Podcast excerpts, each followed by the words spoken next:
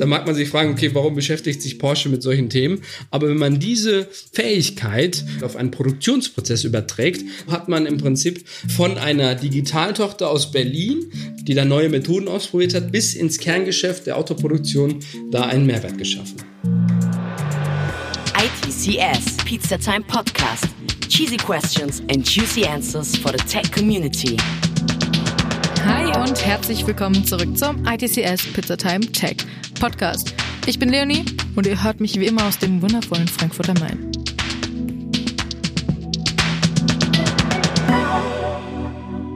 Auf die heutige Episode freue ich mich besonders, denn wir haben nicht nur einen tollen Gast von einem Unternehmen, dessen Marke wahrscheinlich zu den beliebtesten Sportwagenherstellern überhaupt gehört, sondern auch ein super interessantes Thema, das uns alle auf die ein oder andere Weise betrifft.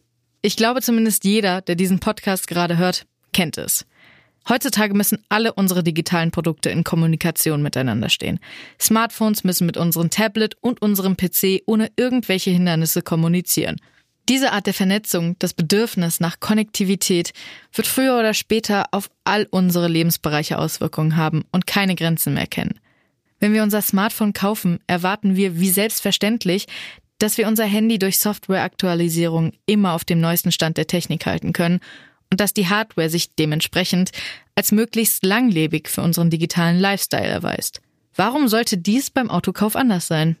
Habt ihr vielleicht auch schon mal von Oma oder Opa den gut gemeinten Ratschlag bekommen, ein Auto nie neu zu kaufen? Oma und Opa hatten damit vielleicht recht. Beim Autokauf vor 50 oder 10 Jahren fährt man mit einem fertigen Produkt aus der Garage des Autohauses und damit hat sich's. Das Auto ist zum Zeitpunkt des Kaufens auf dem neuesten Stand und mit jeder Sekunde, die vergeht, verringert sich seine Aktualität. Aber wie sieht das heutzutage aus? Was macht die Digitalisierung und vor allem Entwicklung im IT-Bereich gerade mit klassischen Herstellerunternehmen wie Automobilherstellern? Das kann uns am besten unser heutiger Gast Jihan Zügel sagen. Er ist unter anderem IT-Demand Manager bei der Porsche AG und genau der richtige Ansprechpartner, wenn es um Fragen des Wandels durch Digitalisierung und IT-Entwicklung geht. Daher freuen wir uns sehr, Jian als unseren heutigen Gast im Pizzatime Podcast begrüßen zu dürfen. Bevor wir direkt ins Interview einsteigen und ich das Wort an meinen Kollegen Stefan weitergebe, kann ich euch im Vorhinein verraten, dass Chian euch spannendes Insiderwissen aus der Tech-Branche und dem Hause Porsche verraten wird. Ich hoffe, ihr seid genauso gespannt auf das Interview wie ich. Und los geht's, lasst uns direkt einsteigen. Ja, und ich spreche mit Jihan Süger von Porsche über das Thema Transforming the Role of IT. Das ist jetzt so ein Titel, Transformation in der IT ist ein sehr weiter Begriff, aber ich glaube, wir sollten erstmal, bevor wir jetzt in die eigentlichen Fragen einsteigen, einordnen, wo wir gerade sind. Wir sind am Beginn der letzten Märzwoche 2020 und wir wissen noch nicht, wann jetzt genau dieses Interview ausgestrahlt wird, aber da wir uns mitten in der Corona-Krise befinden, ist das, glaube ich, schon wichtig zu erwähnen. Gian, kurz zu dir. Du bist, was genau, wie ist deine Berufsbezeichnung? Ich bin Demand Manager bei der Porsche AG. Mein Job ist verankert in der Abteilung Technology, Acceleration und äh, Management. Sprich, was wir tun, ist neue Technologien am Markt in die Porsche AG reinholen und sie für unser Geschäft nützlich einsetzen. Das heißt, ihr schaut, was, was technisch, vor allem jetzt auch digital für unser Thema draußen geht und wer das bei euch gebrauchen kann. Also ohne, dass es direkt aus Abteilung angefragt wird, sondern ihr guckt erstmal, was gibt der Markt her und verteilt es quasi nach innen. Genau so ist es. Und meistens ist es ja nicht so, dass es einfach ein Durchlauf ist. Wir kaufen ein und ne-, setzen das ein, sondern es muss dann auch an unsere Geschäftsprozesse angepasst werden, an Sicherheitsanforderungen, an weitere Designanforderungen, ja, an die Qualitätsansprüche, sowohl innerhalb als auch außerhalb der Porsche AG. Und wir sind im Prinzip dann der Counterpart, der das reinholt und den Fachbereichen, sei es in der Entwicklung, sei es in der Produktion, sei es im Vertrieb, dann dort schnell einsatzfähig zur Verfügung stellt. Porsche ist ein globalisiertes Unternehmen. Ihr habt Betriebe rund um den Globus, was gerade mit der angesprochenen Krise, die wir gerade zu bewältigen haben, natürlich ein ganz besonderes Thema ist. Wie sieht's denn da bei euch aus? Also wie schnell war Porsche in der Lage, sich auf diese veränderte Situation einzustellen und äh, zum Beispiel Homeoffice-Arbeitsplätze bereitzustellen? Das war natürlich bei uns auch seit Wochen ein Thema. Ich glaube, man hat das sehr eng mitverfolgt. Vorherige Woche Donnerstag war dann im Prinzip der Ausruf, okay, äh, Leute, alle, die mobil arbeiten können aufgrund ihres Jobs, sollen bitte auch mobil arbeiten. So. Und dann war im Prinzip damit gleichzeitig eine Anforderung und eine Herausforderung an die IT natürlich gestellt, das gesamte Unternehmen innerhalb kürzester Zeit, am besten sofort, mobil arbeitsfähig zu machen. Also mobiles Arbeiten war bei Porsche bis dato kein Fremdwort. Also das war ohnehin schon da. Aber für mich war so, mobil arbeiten dürfen, war cool mobil arbeiten müssen, ist ein bisschen strange. So. Und jetzt, wo man feststellt, okay, dass nicht mehr nur die Vorreiter mobil arbeiten, sondern eigentlich alle mobil arbeiten müssen, war das bei uns in der IT natürlich auch eine Herausforderung, da zuzusehen, dass VPN, Virtual Private Network, im Prinzip von zu Hause aus die direkte Verbindung an das Unternehmensnetzwerk, das bereitzustellen, die technischen Herausforderungen, die technischen Anforderungen dahingehend anzupassen in kürzester Zeit, war schon ein Thema. Aber mit dem gesamten Team, also jeder hat da an einem Strang gezogen, sei es die Techniker vor Ort, sei es die Kollegen in der IT intern, die die Netzwerke steuern. Das haben wir in kürzester Zeit so aufgestellt, dass mittlerweile, und das kann man sagen, teilweise über 15.000 Leute bei uns intern gleichzeitig auf Systeme zugreifen und das immer noch stabil läuft. Und das ist in diesen Zeiten, in dieser kurzen Zeit mit so viel Druck auf dem Kessel keine Selbstverständlichkeit, finde ich. Und da arbeiten wir dran, dass das jetzt nicht nur in der Anlaufphase so läuft, sondern auch jetzt darüber hinaus, wie jetzt geordnet mobil arbeiten können. Ja, ich denke, da kann man euch gratulieren, weil ich habe von einigen Unternehmen gehört, die das deutlich schlechter bewältigt haben und wo diese Prozesse dann einfach nicht funktioniert haben. Gut, wir sehen, egal wie diese Krise jetzt weitergeht, die Digitalisierung ist im Moment nicht umsonst in aller Munde und bietet sicher einige Lösungen, ohne die wir jetzt im Moment wahrscheinlich gar nicht damit umgehen könnten. Und das wird natürlich auch die Welt danach verändern. Damit kommen wir eigentlich zurück zum Kernthema unseres Interviews, das wir ja schon vorher vorbereitet haben. Dieser Transformationsprozess wird dadurch beschleunigt und im Grunde genommen ist es ja jetzt ein Zeitraffer, den wir erleben. Also ich glaube, ohne Corona hätte es auf jeden Fall noch ein paar Monate bis Jahre gebraucht, bis tatsächlich in jedem Winkel der Republik angekommen ist, dass digital gut ist. Und äh, mit Corona erleben wir da jetzt einen Zeitraffer, wo alle im Prinzip mehr oder weniger freiwillig ins kalte Wasser geschmissen werden. Und es heißt äh, Homeoffice ab sofort, weil alles andere geht nicht. Ja, und das ist gerade um Gottes Willen, ich will nicht davon sprechen, dass Corona Gutes hat oder irgendwie was Gutes macht, aber ein Resultat daraus ist das, was wir jetzt hier aus der Not eine Tugend machen, ja. sagen, ja. Und das ist im Prinzip, was da jetzt passiert. Die Schulen, wie schnell die auf Digital und Homeschooling umschalten, ja, mit Lehrern, die total engagiert da unterwegs sind. Die Bundesregierung, die vergangenes Wochenende jetzt 20. bis 22. März ein Hackathon veranstaltet hat, um Lösungen für die Zeit nach Corona zu bearbeiten. Über 40.000 Leute. Ja auch eine hochinteressante Entwicklung. Hm. Mega. Und all das wäre ja ohne Corona nicht passiert. Insofern glaube ich, dass wir jetzt gerade das Digitale noch viel mehr schätzen als vorher. Das ganz sicher. Bei euch hat sich aber deutlich mehr getan, als jetzt einfach nur das Homeoffice ad hoc einzuführen oder auszuweiten. Letztendlich baut ihr schnelle Autos und macht hier eine große Wandlung durch. Was bedeutet das konkret für Porsche? Für Porsche bedeutet das natürlich in vielerlei Hinsicht eine Veränderung. Die großen Kerntreiber sind da im Prinzip die Digitalisierung, die Elektrifizierung und die Konnektivität. Ich würde da gerne das Thema Elektrifizierung herausgreifen, weil ich glaube, das auch ein Novum für Porsche ist. Also Porsche war in der Vergangenheit dafür bekannt, schnelle Autos oder, oder leistungsfähige Autos mit dann auch immer sehr sattem Sound zu entwickeln. Und jetzt entwickeln wir Autos, die per se erstmal aufgrund des fehlenden Motors, aufgrund des fehlenden konventionellen Motors, keinen Sound haben. Und der neue Taycan, das ist das junge, lebendige Fohlen, das ja. ist die Bedeutung des Namens, ist da das erste Elektromodell der Porsche AG, wo man in den vergangenen Jahren dann auch, ähm, ich glaube, der ein oder andere Porsche-Enthusiast hat sich die Hände über den Kopf geschlagen und hat sich gefragt, wie, wie es nur sein kann, dass Porsche Elektroautos entwickelt und baut. Und ich persönlich kann sagen, ich war vor ein paar Wochen auf dem Hockenheimring und durfte den Taycan fahren.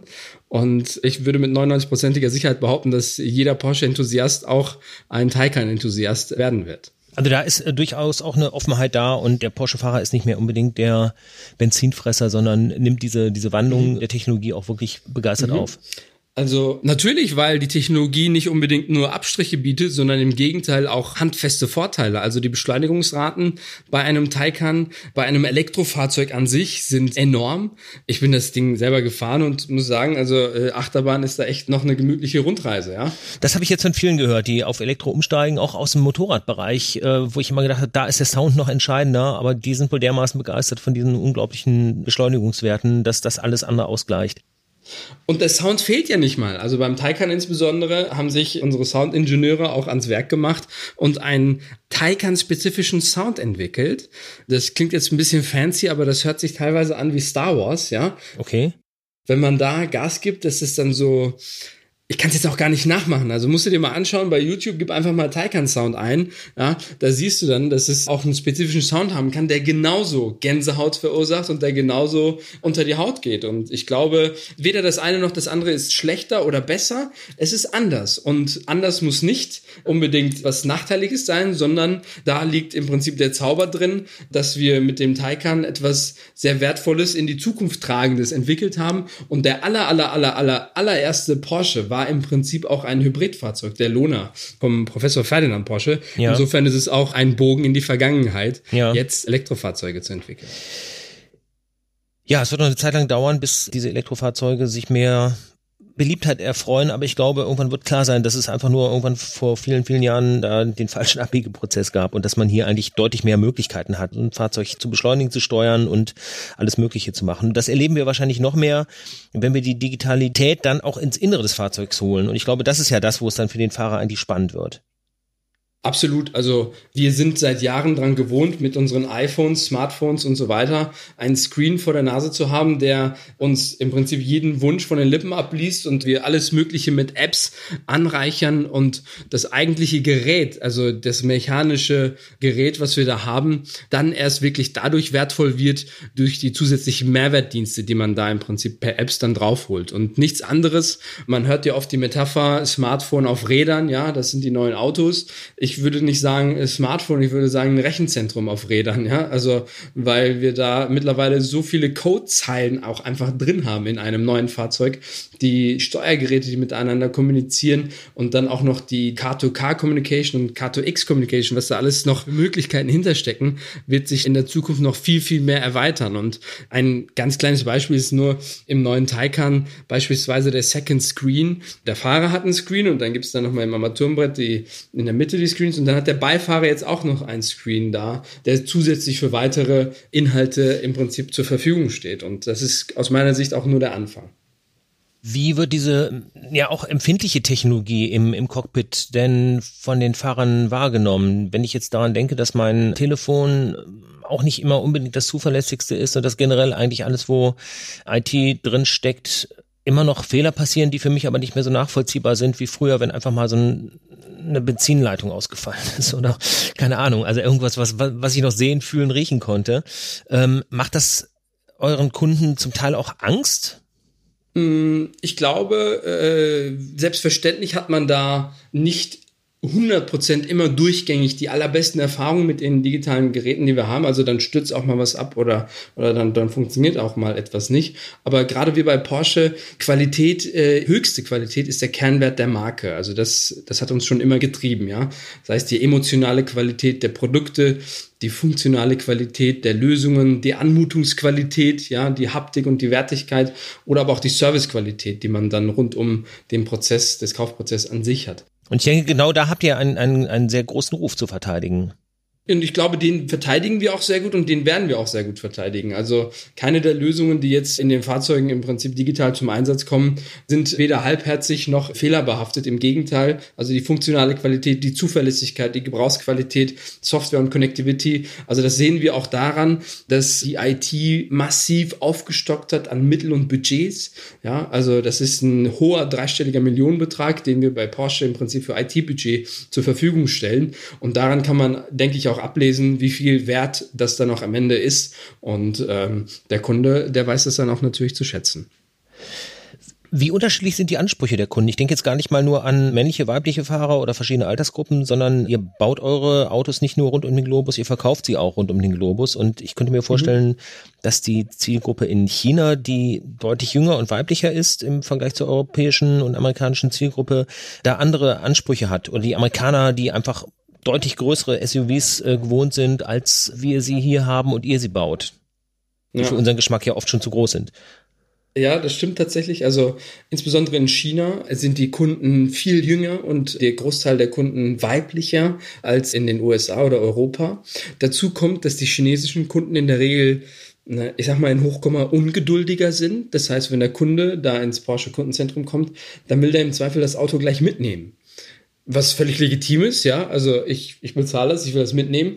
Was bei uns eher üblich ist, der Kunde kommt, und bei uns meine ich, bei uns in Europa, der Kunde kommt ins Kundenzentrum, schaut sich das an, dann wird ein Fahrzeug konfiguriert und dann freut man sich auch darauf und dann wird er auch über den Produktionsprozess informiert, direkt aus der Fabrik heraus und so weiter und so fort. Es hat einen ganz anderen Prozess als die Anforderungen in China beispielsweise, was okay ist. Da muss man sich entsprechend darauf einstellen, sagen, okay, welche Fahrzeuge werden in der Regel in China denn abgenommen und, und muss dann im Prinzip sowas dann auch ready ganz schnell zur Verfügung stellen können. Das ist so das eine. In den USA beispielsweise, wie du schon sagst, werden unsere SUVs, also der Macan ist da sehr, sehr klein, ja, und der Cayenne immer noch, unser großer SUV, gilt in USA teilweise als immer noch klein oder insgesamt, also die europäischen SUVs. Macan und Cayenne sind da jetzt nur beispielhaft, würde ich sagen, für die SUV-Klasse, in der sie sind. Und das ist dann wieder eine ganz andere Anforderung an den Hersteller, hier in diesem Fall wir natürlich. Und da muss man schauen, wie man im Prinzip diese Märkte bedient, bestmöglich auf die Kundenbedürfnisse natürlich. Und speziell was die digitalen Lösungen angeht, also ich gehe wieder zurück ins Cockpit, alles, was ich von da aus steuern und sehen und machen kann. Ich könnte mir vorstellen, das wird von chinesischen Kunden, die da auch einen ganz anderen technischen Anspruch haben, weitaus mehr gefragt als von dem Amerikaner, der einfach mit seinem kleinen Truck über lange Landstraßen fahren mhm. will. Mhm. Ja, absolut. Und genau auf diese Anforderungen hin haben wir auch entsprechende Teams vor Ort. Also anders als in der Produktion, beispielsweise die Produktion, die findet nur in der Porsche AG in Zuffenhausen in Stuttgart hier vor Ort statt. Hier werden die Fahrzeuge entwickelt, hier werden sie produziert und dann in die weite Welt hinaus versandt zum Verkauf. Das ist der Regelprozess. In der IT oder in Digitallösungen haben wir immer noch natürlich ich sag mal, den Kern des Kerns hier vor Ort in Stuttgart, aber haben auch unsere Teams draußen in den Märkten, die dann im Prinzip die Anforderungen der Kunden von da vor Ort dann auch in unsere Digitallösungen in die Prozesse mit rein integrieren. Das ist in China ein Schwerpunkt, das ist in den USA ein Schwerpunkt, selbstverständlich.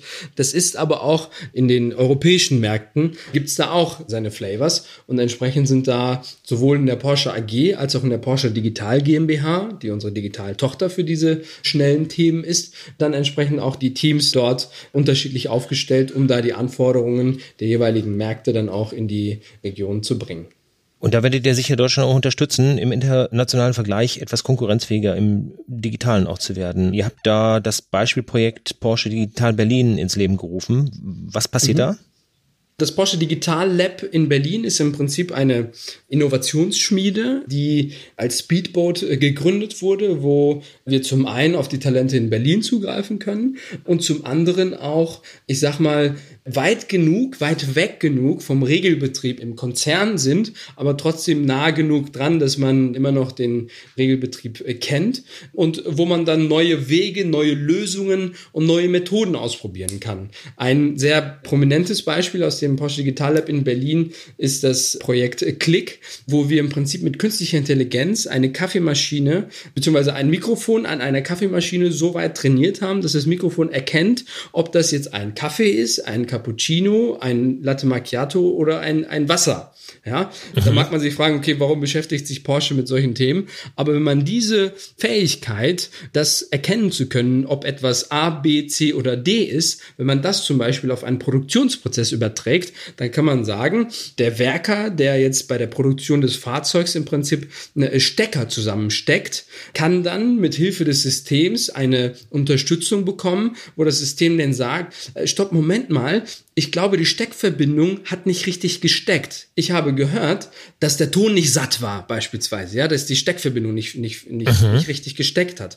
Und dann kann im Prinzip die Qualität da nochmal, wenn es nur ein Quäntchen ist, wenn nur bei einem Fahrzeug die Steckverbindung damit reduziert wird, dass da was schief läuft, dann ist schon viel gewonnen, weil die Liegenbleiber bei Porsche bleiben nicht liegen, weil das Fahrzeug an sich irgendwelche Themen hat, sondern das ist eine, eine, eine Ursache und das ja. kann man dann damit beheben und so hat man im Prinzip von einer digitalen Digitaltochter aus Berlin, die da neue Methoden ausprobiert hat, bis ins Kerngeschäft der Autoproduktion da einen Mehrwert geschaffen. Setzt ihr das auch im Fahrzeug ein? Also ich denke, wenn, wenn ich unterscheiden kann, ob ich einen Cappuccino oder einen Kaffee aus der Maschine bekomme, dann kann ich auch Geräusche auswerten, die im Fahrzeug stattfinden während der Fahrt.